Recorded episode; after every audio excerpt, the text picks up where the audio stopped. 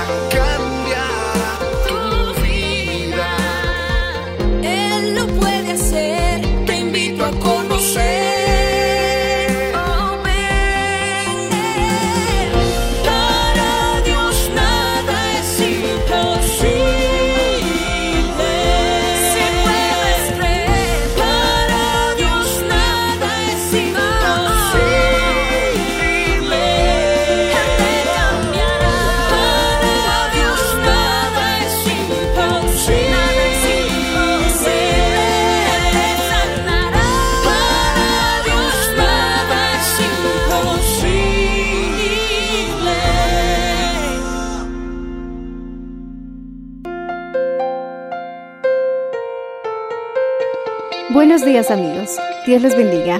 Hoy les traeremos el mensaje del Señor bajo el título Muéstrame quién soy, en la voz del reverendo Enrique Valenzuela. Escuchemos. Eh, les había hablado que en el huerto del Edén había una espada que vigilaba el camino hacia el árbol de la vida. Y todo, toda esa escena tiene una hermosa simbología. Habían ángeles, una espada, el camino, o, glo- o gloria a Dios, y el árbol que estaba siendo resguardado.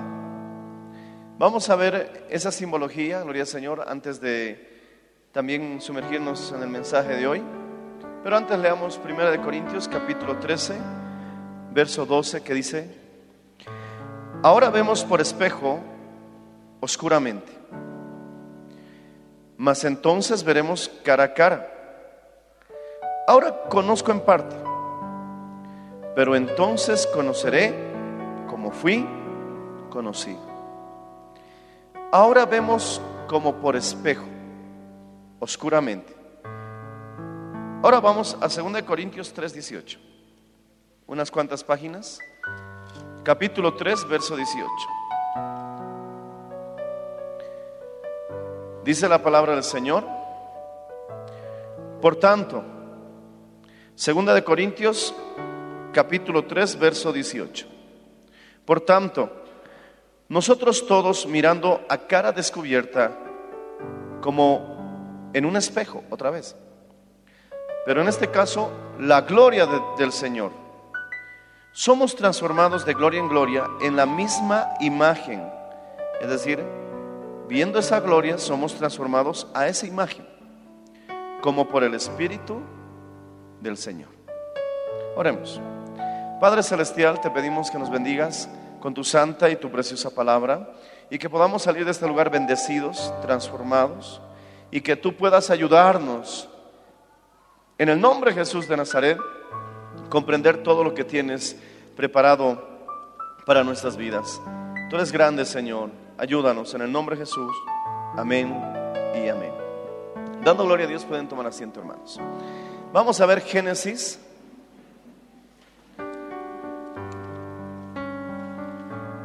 Gloria al Señor. ¿Cuántos dicen amén? Y a su nombre y a su gloria. Capítulo 3.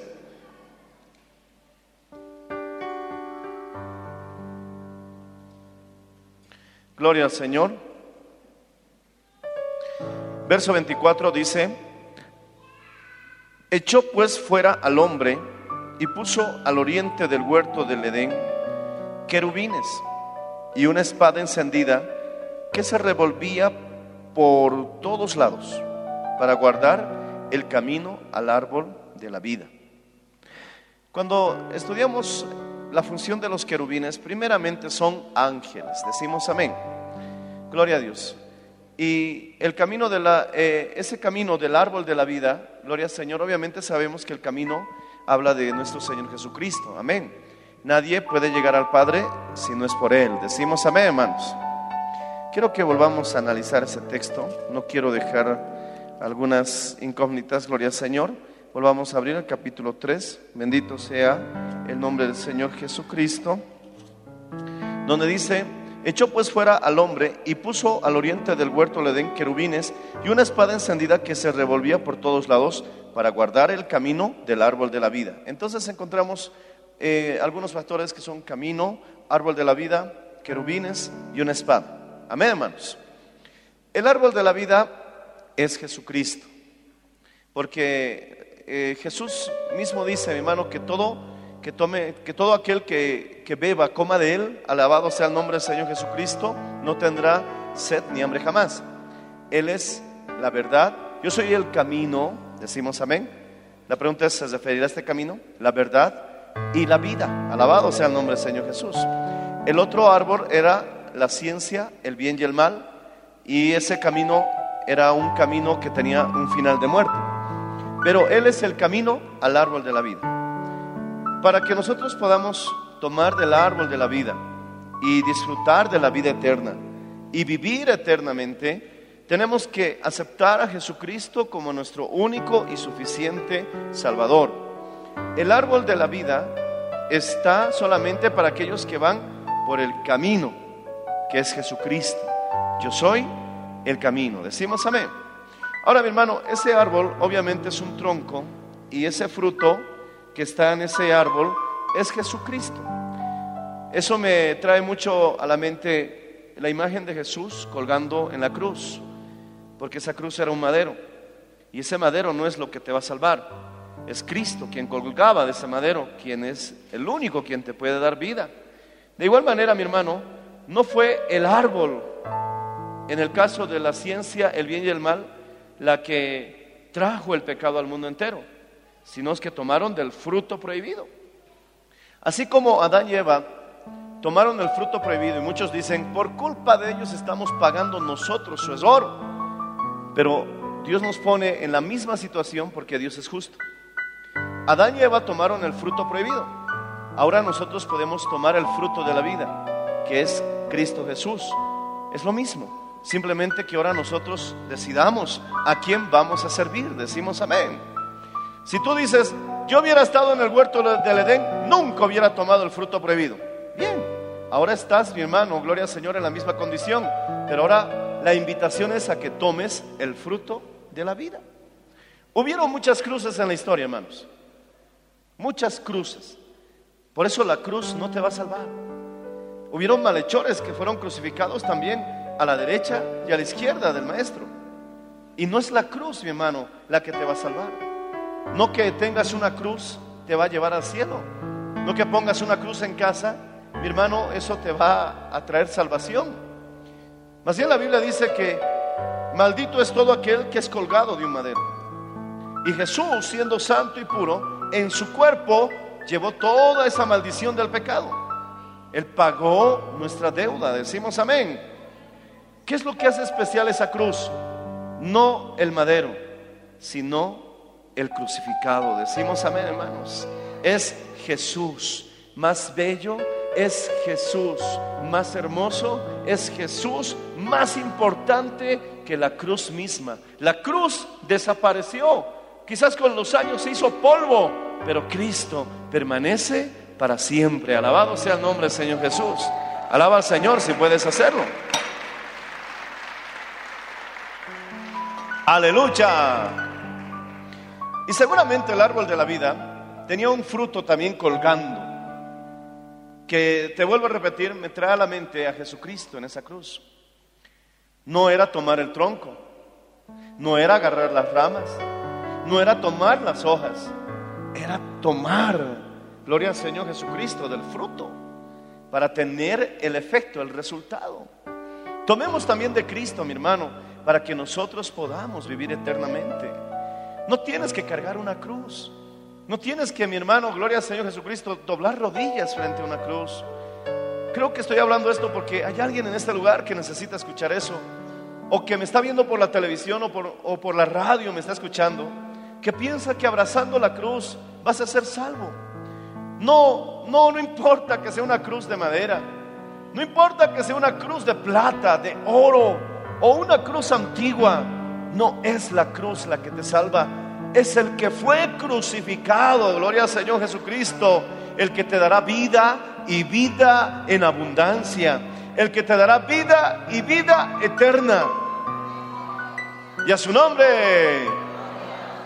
Pero dice Génesis que hay un camino. Jesús dice, yo soy el camino. Ese es el camino al que también Jesús se refiere para el árbol de la vida. Yo soy el camino, la verdad y la vida. Gloria al Señor Jesús. En ese camino habían querubines. Ya hemos dicho que los querubines son ángeles, pero cada ángel que encontramos en la Biblia también cumplía una función. Ángel significa mensajero. Pero el querubín, su función era la alabanza. Hay ángeles guerreros como Miguel. Miguel era un ángel guerrero. Los querubines siempre vas a encontrar en las escenas bíblicas diciendo santo, santo, santo es el Señor. Suelen tener seis alas. Dice que cubren sus rostros, sus cuerpos y con dos vuelan porque gloria al Señor Jesús están adorando en la misma presencia de Dios. Por eso Satanás era el que dirigía probablemente la alabanza en el cielo y aún se le llamaba querubín protector. Entonces ya entendemos que una de las maneras para llegar a ese árbol de la vida no solamente es que recibamos la colaboración de esos mensajeros, que pueden ser los pastores, los evangelistas, los maestros, los profetas y en la Biblia los apóstoles, aleluya, porque ángel también es un mensajero. Pero mi hermano, tienen que ser mensajeros, aleluya, como esos querubines. Es la adoración y el mensaje de la palabra la que nos abre ese paso hacia el árbol de la vida. Cada vez que leas la Biblia, tienes que hacerlo en adoración. Cada vez que quieras el mensaje del mensajero, en vez de ángel, podemos decir, ese, en vez de ángel querubín, podríamos decir un mensajero querubín. Ese mensaje ha de venir a tu vida a través de la adoración. Pablo dice, sed llenos del Espíritu Santo, cantando siempre a Dios en vuestros corazones, con himnos, salmos, cánticos espirituales, dando gracias siempre a Dios. Decimos amén. Entonces en tu corazón siempre tiene que haber un cántico. En tu corazón siempre tiene que haber un salmo. En tu corazón tiene que haber un cántico espiritual que puede tal vez entenderse como esos cánticos, mi hermano, que no son ni salmos ni himnos, pero son lindos cánticos que te llevan a la presencia de Dios. Pero también se puede entender un cántico espiritual como un canto en lenguas, porque eso dice Primera de Corintios 14. Decimos amén, cantar en el espíritu, alabado sea el nombre de Jesús. Si tú siempre te mantienes en esa actitud de cantar, de adorar, de alabar a Dios, te aseguro que vas a tener mayor entendimiento del mensaje. Decimos amén, hermanos, que tiene el mensajero querubín para tu vida. Alabado sea el nombre del Señor Jesús. El camino al árbol de la vida está, mi hermano, bañado de palabra y adoración. Alaba al Señor si lo entiendes, hermano. Lee Génesis. Lee Génesis capítulo 3, verso 24. Habían querubines que estaban resguardando el camino al árbol de la vida. Y el querubín, ¿qué función cumple? La adoración, la alabanza. Miren Daniel, ahí aparecen querubines adorando a Dios. Miren Apocalipsis, ahí aparecen querubines. Alabado sea el Señor. Obviamente todos los ángeles adoran, pero un ministerio específico de un querubín es la adoración. Ahora, gloria al Señor.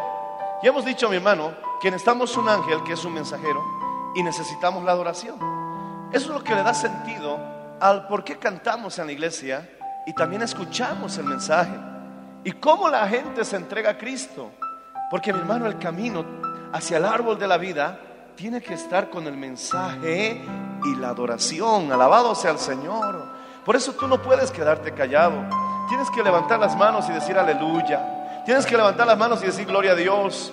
Cada vez que escuchas el mensaje tienes que decir amén, porque eso está abriendo el camino para que muchas vidas se salven. Tal vez tú ya aceptaste a Cristo, pero estás creando un ambiente, mi hermano, para que otro vaya también por ese camino hacia el árbol de la vida y se manifiesta la presencia de Dios. Dios habita en medio de la alabanza de su pueblo. Bendito sea el Señor. Alábale si puedes, hermano.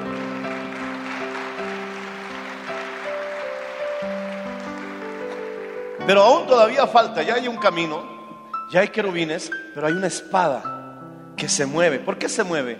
Porque está viva. ¿Cuándo has visto una espada que se mueva? ¿Ah? Una espada es un objeto inerte que lo pones y se va a quedar ahí. Pero dice que esta espada se revolvía por todos lados. Porque la palabra de Dios es viva y es eficaz. Pero mi hermano, esta espada también me habla, gloria al Señor, de que seré confrontado. Porque cuando vemos una espada desenvainada, es que vas a ser confrontado. Y la palabra de Dios, mi hermano, tiene que confrontarnos. Tiene que ayudarnos a entender en qué estoy fallando. No, nunca jamás pongas nada por encima de la palabra. Ni sueños, ni visiones, nada, ni siquiera mi consejo puede estar por encima de la palabra. Porque mi hermano, el hombre es como la hierba. Su gloria es como la flor de la hierba.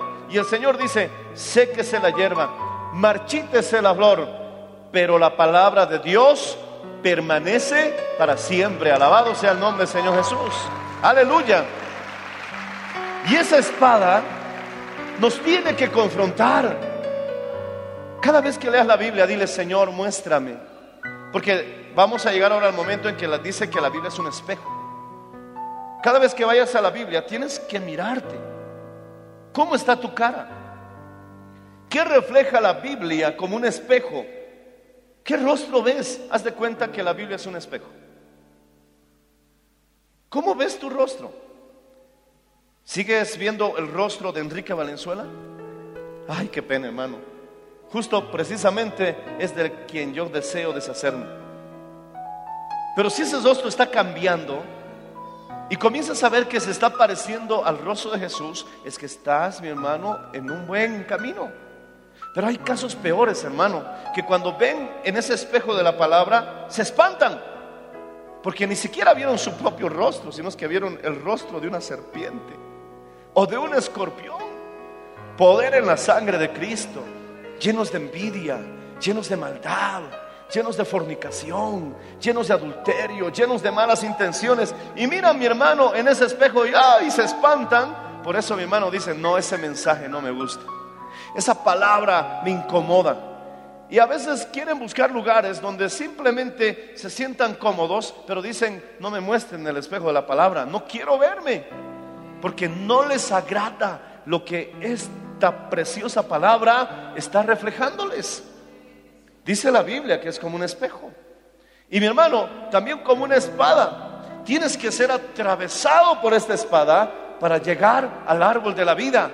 Entiende que nadie, nadie puede gozar de una vida nueva si no muere primero. Alabado sea el nombre del Señor Jesús. Alaba al Señor si puedes, hermano. Si quieres ser una nueva criatura, tienes que nacer de nuevo. Las cosas viejas pasaron y aquí todas son hechas nuevas. Vamos a abrir Éxodo capítulo 38. Alábale si puedes, hermano. Éxodo capítulo 38.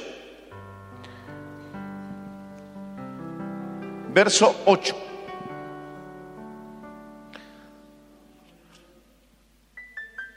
También hizo la fuente de bronce y su base de bronce de los espejos de las mujeres que velaban a la puerta del tabernáculo de reunión. Mi hermano, estos espejos antiguamente no eran de vidrio que nosotros usamos. Los, los espejos de esta época eran bronce, pulido. Entonces se veían a través del metal brillante sus rostros. Ese era el espejo que tenían en ese entonces, no había otro espejo. Y dice que mi hermano Moisés pidió a las mujeres que cuidaban, que guardaban, mi hermano, que velaban, que les dieran sus espejos. Porque gloria a Dios, esta palabra tiene que mantenernos despiertos. Decimos amén, hermanos, atentos. Y agarró los espejos y lo fundió y en palabras sencillas hizo una tina redonda, que la Biblia lo llama lavacro. Era una tina donde los sacerdotes, mi hermano, que estaba puesta en el patio, en el atrio, antes de entrar al lugar santo, al lugar santísimo, que eran unos lugares cubiertos, cerrados, había un lugar que se llamaba atrios. En ese lugar estaba el lugar donde sacrificaban los animales, el altar, y más adelante había esa tina. Entonces los sacerdotes, antes de entrar, gloria al Señor Jesús, al lugar santo, tenían que cubrir una ceremonia donde se bañaban, se lavaban, se purificaban en esa tina de bronce que fue hecho de los espejos de las mujeres. Decimos amén. Ahora, esa tina que está llena de agua para purificación, la Biblia dice, gloria al Señor Jesús, que es la palabra de Dios. Mi hermano, no podremos purificarnos, no podremos lavarnos de nuestra antigua vida si no tomamos en serio la Biblia. Para que tú puedas entrar a un nivel más profundo con Dios, tienes que ser lavado con la palabra. Tienes que entender que la Biblia dice, no robarás. Tienes que entender que la Biblia dice, no adulterarás. Tienes que entender que la Biblia dice, no matarás, por ponerte un ejemplo. Y no ser un oidor olvidadizo, sino, mi hermano, poner en práctica lo que lees. ¿Cuántos quieren, mi hermano, conocer a Dios profundamente? Otra vez, ¿cuántos quieren conocer a Dios profundamente? Nunca lo harás si no tomas en serio la palabra de Dios. Ahora mi hermano, observa conmigo Juan capítulo 7, verso 17. Vamos a Juan. Juan capítulo 7, verso 17. Que alguien diga aleluya. Juan capítulo 7, verso 17. Dice, Gloria al Señor Jesús. Alabado sea el nombre de Cristo, hermanos. Ya su nombre sea la gloria. Gloria al Señor. Aleluya. Mi doctrina no es mía, sino de aquel que me envió. Pero tengo aquí una mala referencia que voy a solucionarla inmediatamente. Alabado sea el nombre del Señor Jesucristo. ¿Cuántos dicen amén? Y a su nombre, hermanos. Gloria al Señor Jesucristo. En Juan capítulo 7, la palabra del Señor dice, Padre, purifícalos en tu verdad, tu palabra es verdad. Decimos amén, hermanos. Alabado sea el nombre del Señor Jesús. Gloria a Cristo. Mientras encuentro ese texto para que tú lo puedas leer, está en el capítulo 7 del Evangelio de Juan. Gloria al Señor. Vamos al capítulo 17. Alabado sea el nombre del Señor Jesús. Capítulo 17, verso 17. Ahí estás. Dice la Biblia, santifícalos en tu verdad, tu palabra es verdad. Cada vez, mi hermano, que nosotros queramos ser purificados en la verdad, será, mi hermano, cuando nosotros nos confrontemos a esta espada de dos filos. Debes entender que no vas a poder cambiar con tus propias fuerzas. No vas a poder cambiar con tu propio esfuerzo, sino que necesitas orar al Señor y leer con un corazón abierto la, Biblia y tener una disposición a obedecerla. Y entonces esto te irá purificando. ¿Con qué purificará el joven su camino? Con guardar tu palabra. Pastor, tengo muchos problemas con los celos. Tengo muchos problemas con la envidia. Tengo muchos problemas con la venganza. Tengo muchos problemas con malos pensamientos. Entonces necesitas bañarte más con la palabra. Lee la Biblia en la mañana lee la Biblia en la noche, lee la Biblia en la tarde y léelo como el querubín, es decir, en adoración. Alabado sea el Señor. Antes de abrir la Biblia, ora y dile, Señor, voy a escudriñar tu palabra. Permíteme, Señor, tener eh, ese acercamiento a ti a través de las escrituras. Y entonces comienzas a tener un corazón de adoración, de alabanza mientras vas leyendo la palabra. Y eso, mi hermano, va a ir purificándote. Padre, purifícalos en tu verdad. Tu palabra es verdad. Alabado sea el nombre del Señor Jesucristo. Alaba al Señor si lo estás entendiendo, hermano.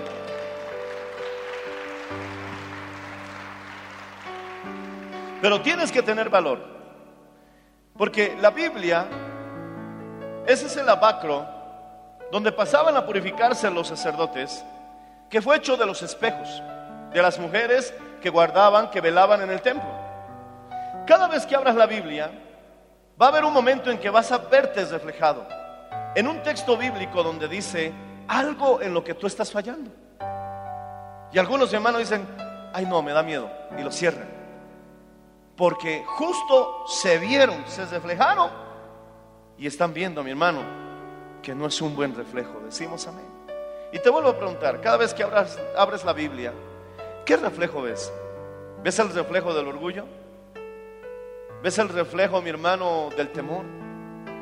¿Te gusta el libro de Apocalipsis? Cuando abren el libro de Apocalipsis, algunos ven el reflejo, mi hermano, de- del miedo. Porque se dan cuenta, mi hermano, que en su interior están sintiendo que no están aún preparados. Leen, mi hermano, el libro de Tesalonicenses y se encuentran con el día del rapto, capítulo 4, y empiezan a leer el rapto y, encuentran, mi hermano, un, gloria al Señor Jesucristo, una desesperación y dicen, ay, no quiero que se acabe el tiempo. Porque están viendo un reflejo, mi hermano, que les muestra que aún no están preparados. A otros no les gusta el diezmo. Cuando se predica el mensaje del diezmo, muchos se enojan. ¿Por qué? Porque están viendo el reflejo de la avaricia en sus vidas. Oh, hay poder en la sangre de Jesús.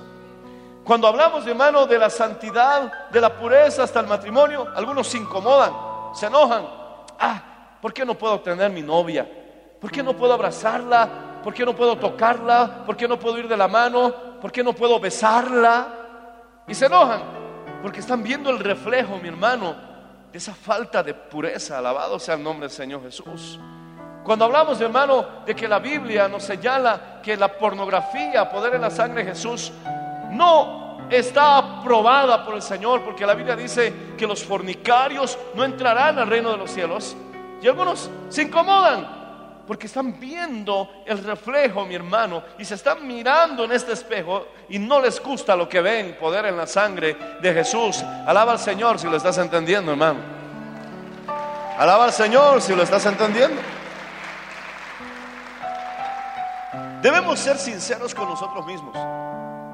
Cuando te ves en la palabra, quizás ya no estás viendo un escorpión, una serpiente, mi hermano, pero quizás estás viendo todavía un niño. O quizás un joven. Alabado sea el Señor. Debemos ser sinceros con nosotros mismos. Abramos Santiago capítulo 1, verso 23. ¿Qué dice Santiago capítulo 1, verso 23? Alaba al Señor si puedes hacerlo, hermano. Y a su nombre y a su gloria. Algunos no me entienden, ¿verdad? Ya me van a entender. Santiago 1.23 dice, mira, porque si alguno es oidor de la palabra, ¿qué palabra está hablando aquí Santiago? Está hablando de la palabra de Dios. Si alguno es oidor de la palabra, pero no hacedor de ella, este es semejante al hombre que considera, que considera en un espejo su rostro natural.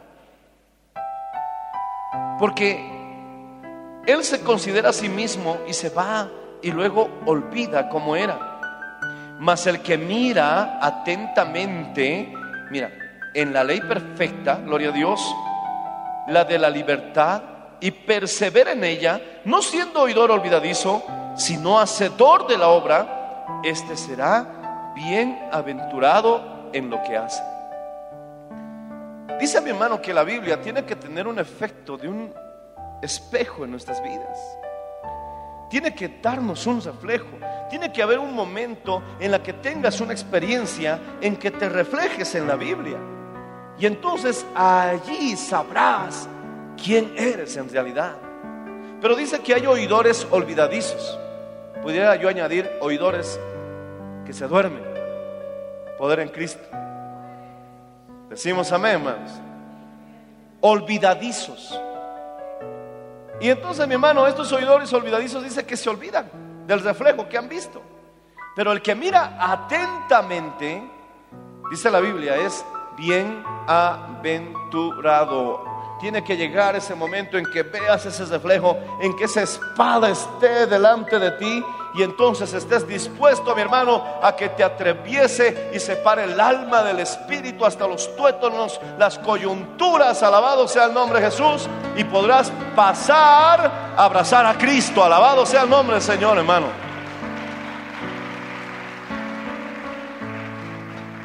Gloria al Señor Jesucristo. ¿Qué dice eh, Efesios? No, Efeos. Efesios capítulo 5. Efesios capítulo 5, verso 26. La palabra del Señor dice así.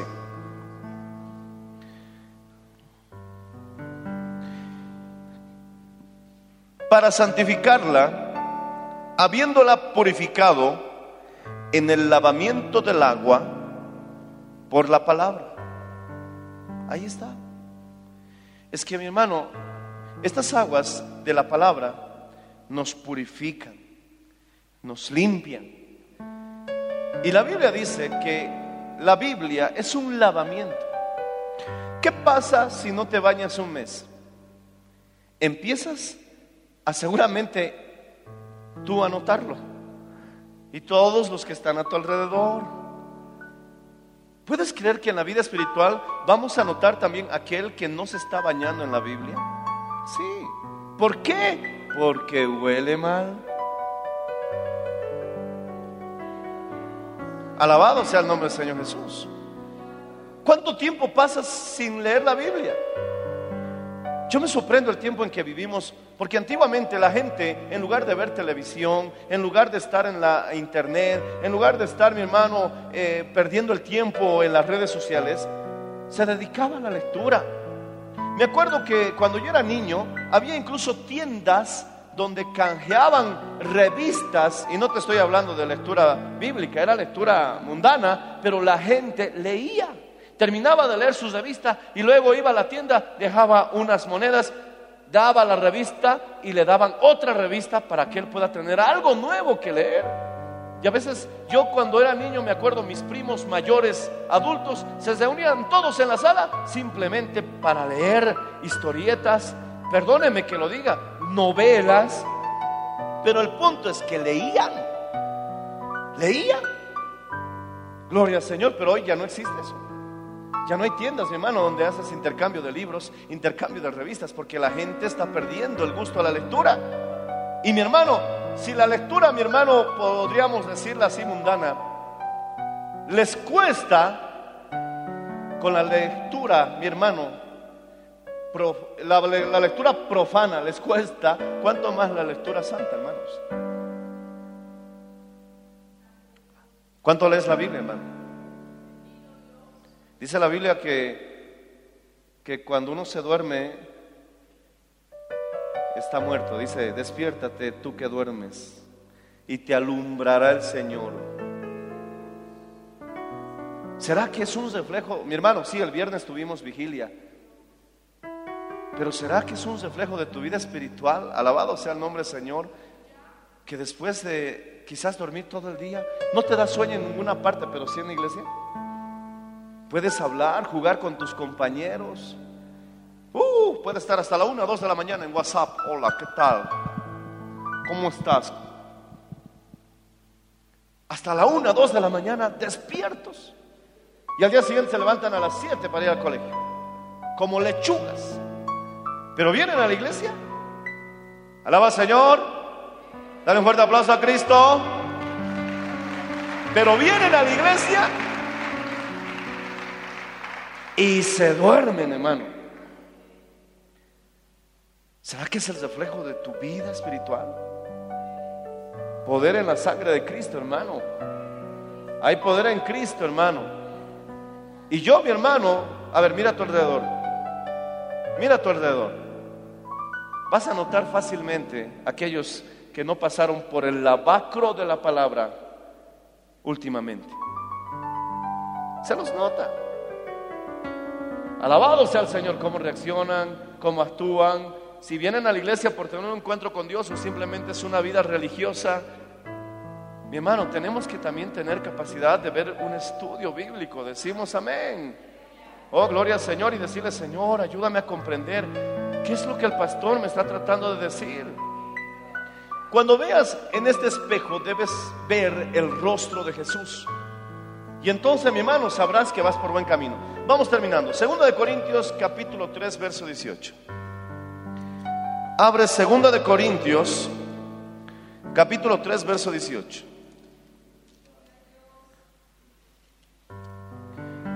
Capítulo 3, verso 18.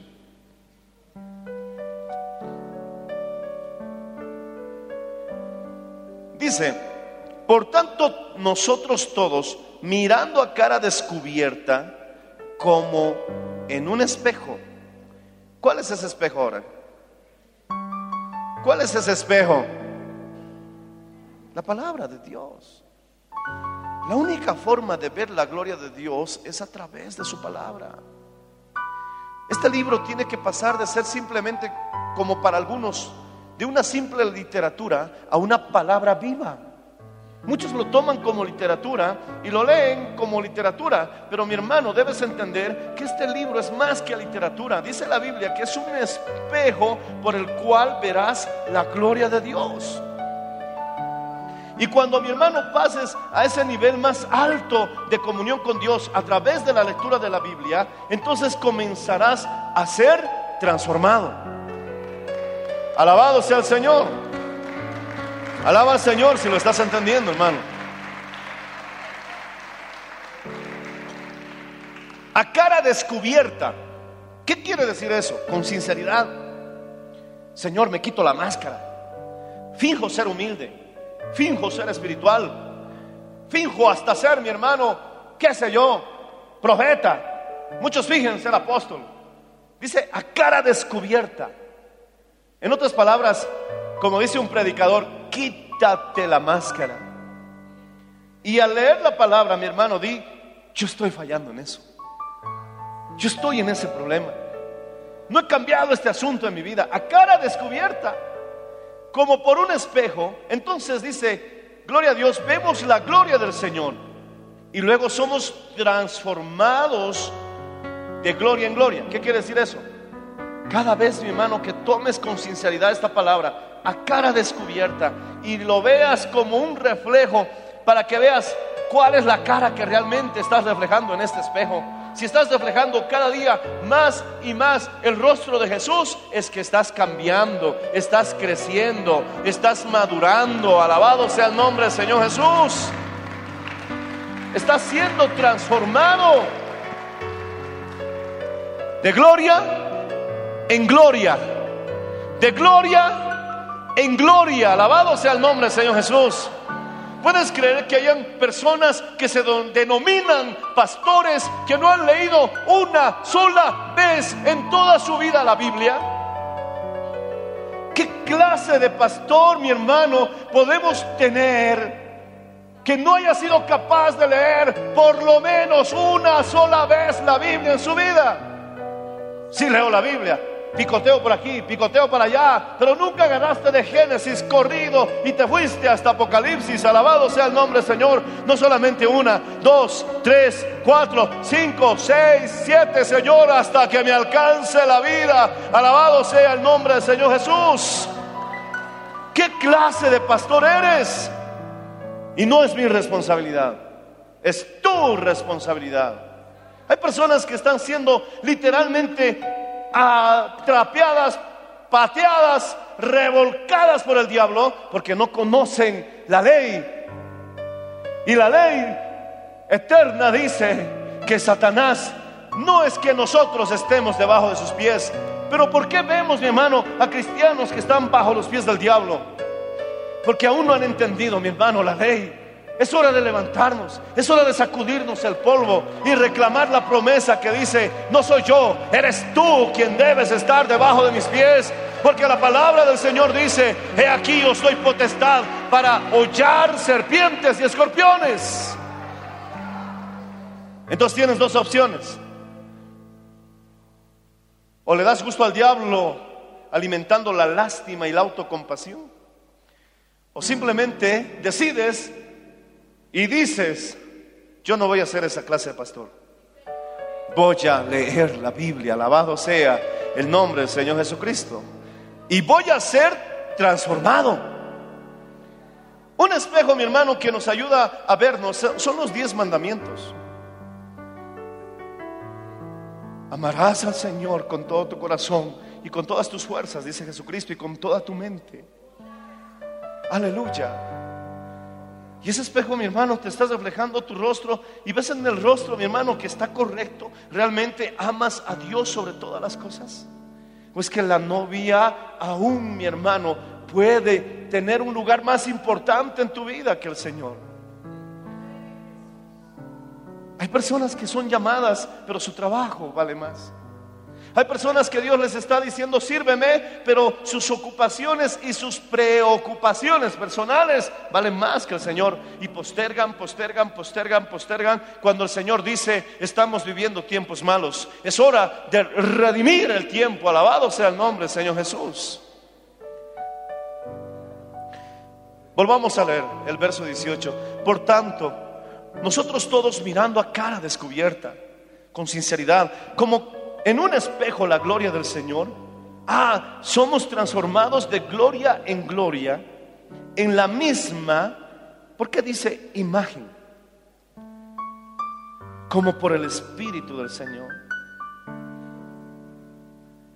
Cada vez que abres la Biblia o vienes a la iglesia y el Señor pone el espejo, algunos ya no vuelven.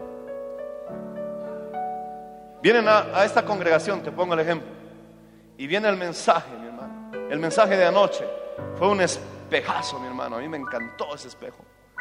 Porque hablaba cómo Dios, mi hermano, abandonó a un pueblo decadente. Sus hijas fornicaban, sus nueras adulteraban, tenían hijos para extraños.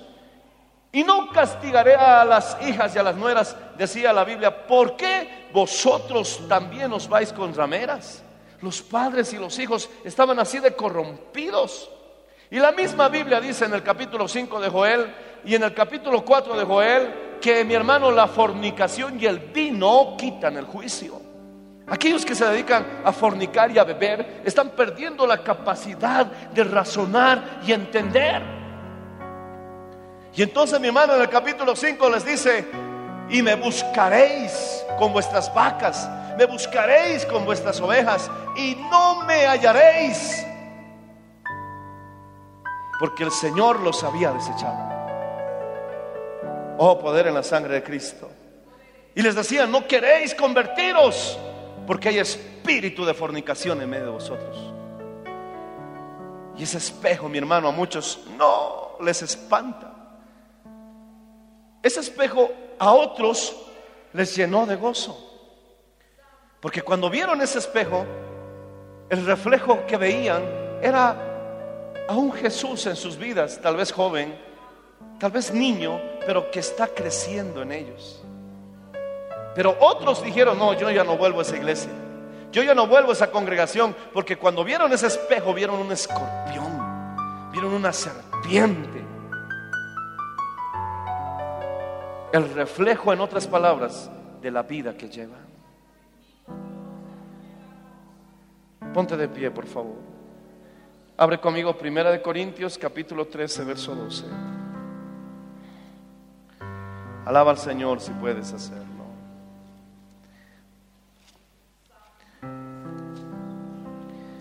Primera de Corintios capítulo 13, verso 12.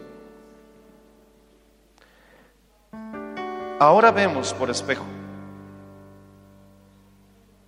oscuramente mas entonces veremos cara a cara. Ya no vas a ver a Jesús, mi hermano, a través de este espejo. Va a llegar el día en que lo vas a ver cara a cara. Ahora conozco en parte, pero entonces conoceré como fui conocido. ¿Quieres ver a Jesucristo cara a cara? Volvamos a Génesis. El camino al árbol de la vida estaba resguardado por querubines y por una espada que se revolvía por todos lados. El árbol de la vida, ya hemos dicho que su fruto es Jesús.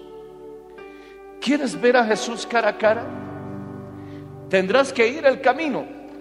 Entrégate a Jesús con todo tu corazón, porque Él es el camino. Ve en dirección al árbol de la vida con los querubines. Acepta el mensaje, porque son ángeles, pero también adora, porque los querubines adoraban a Dios. Y prepárate, prepárate, porque esa espada no se revolvía, no se movía en vano, porque te está esperando. Tendrás que ser atravesado por la palabra de Dios. Literalmente esa espada tendrá que herirte con herida de muerte. Poder en la sangre de Cristo. Porque se supone que ya hemos simbolizado nuestro entierro el día del bautismo. Alabado sea el nombre del Señor. Y hemos simbolizado nuestra resurrección con el Señor cuando salimos de las aguas. Pero eso no solamente tiene que quedarse, mi hermano, en esa ceremonia, tiene que volverse realidad en nuestras vidas. Y una vez que haya sido traspasado con la espada del Espíritu, entonces mi hermano, una vez muerto y resucitado realmente, pasarás, mi hermano, y entonces te encontrarás con Jesucristo cara a cara. Alabado sea el nombre Señor Jesucristo. Ya no por medio de un espejo. Y ese día, mi hermano, entenderemos todas las cosas. Muchos dicen, yo he visto a Jesús, yo he visto a Jesús, pero no leen la Biblia. Mentira. Yo, yo estaba sentado y vino Jesús a hablarme. Y hablan incoherencias. Antes de ver a Jesús cara a cara, debe ser traspasado por su espada. Lo demás no cuenta. Levanta tus manos al cielo. ¿Qué reflejo ves cuando miras este espejo? ¿Ves la avaricia? ¿Qué reflejo ves cuando miras este espejo? Pregúntate, ¿hay alguna cosa que en la Biblia te ha incomodado? Tú dices, no, no me gusta eso. Es que te está mostrando quién eres. Te está mostrando el reflejo de quién eres. ¿Qué vas a hacer? Dos opciones. ¿Huyes o te sometes? Si huyes, es que no quieres cambiar ese reflejo. Pero si te sometes, le dices, Señor, me rindo ante ti, perdóname. Cuando miras ese reflejo, ¿qué ves, hermana? ¿Ves a Jezabel? ¿Ves a Ananías? ¿Ves a Zafira? ¿Qué ves en ese reflejo? ¿Ves a Judas? ¿O ves a un Jesús que está creciendo en ti? Hasta que llegue a la medida y a la estatura de nuestro Señor Jesucristo. Cuando ves ese reflejo, ¿qué ves? Muchos ven al perezoso, mi hermano, del libro de Proverbios. ¿Qué ves cuando ves ese reflejo? Tenemos que llegar al punto, mi hermano, en que tenemos que ver a Cristo. Ya basta de tener, mi hermano, una naturaleza completamente distinta a la del Señor. Es hora de ver a cara descubierta. Es hora de quitarnos la máscara y poner, mi hermano, este espejo y mirarnos y decir, ay Señor, ay Dios mío, atraviésame con esa espada de doble filo. Mátame, Señor y resucítame con Cristo, porque ya no quiero vivir yo, ahora quiero que Cristo viva en mí. Levanta las manos al cielo. ¿Habrá algún amigo, habrá algún hermano que quiera pasar a este altar y decirle, Señor, atraviésame con tu espada, muéstrame quién soy en realidad. A cara descubierta, sin, sin velos, sin máscaras. Muéstrame quién soy. Tal vez me espante, tal vez me asuste. Quizás yo mismo me considero algo que en realidad no soy. Sabré si miro atentamente a esta ley, entonces veré y no olvidaré el rostro que refleja. Acércate al altar. Ven, hablemos con el Señor. Pasa al altar. Vamos a orar por tu vida. Alabado sea el nombre del Señor Jesús. Habla con el Señor. Oh, te adoramos. Te adoramos, Señor. Dile al Señor, Padre, no quiero descuidar la lectura de tu palabra. Perdóname, Señor. Muchas veces mi cara, Señor, no es la real porque no estoy a cara descubierta. No quiero que vean qué cara llevo. A veces llevo la cara, Señor, de la hipocresía. A veces llevo la cara, Señor Jesús, de la mundanalidad. A veces llevo la cara, Señor, oh Dios mío santo, de la falta de entendimiento, de la negligencia, de la dejadez. Ayúdame a entender, Señor, que debe ser a cara descubierta, Pérez, como por un espejo, ver tu gloria, Señor.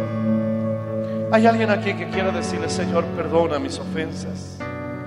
Hay alguien aquí que quiera decirle, Señor, perdona mis pecados. Transfórmame, Señor. Cámbiame, Dios mío. Oh Señor, quiero ser de verdad tu siervo.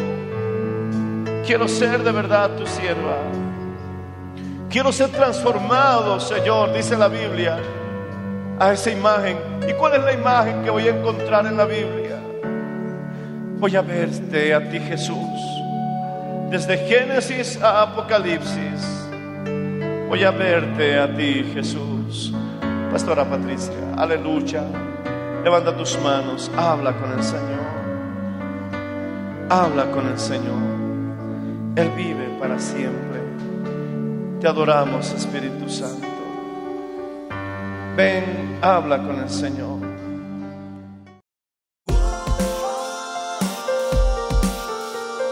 Gracias por su sintonía. Si desea una copia, comuníquese con los números de esta emisora o escríbenos a contacto mmmbolivia.gmail.com. Nos volveremos a encontrar en nuestra próxima edición de Para Dios nada es imposible. Dios les bendiga.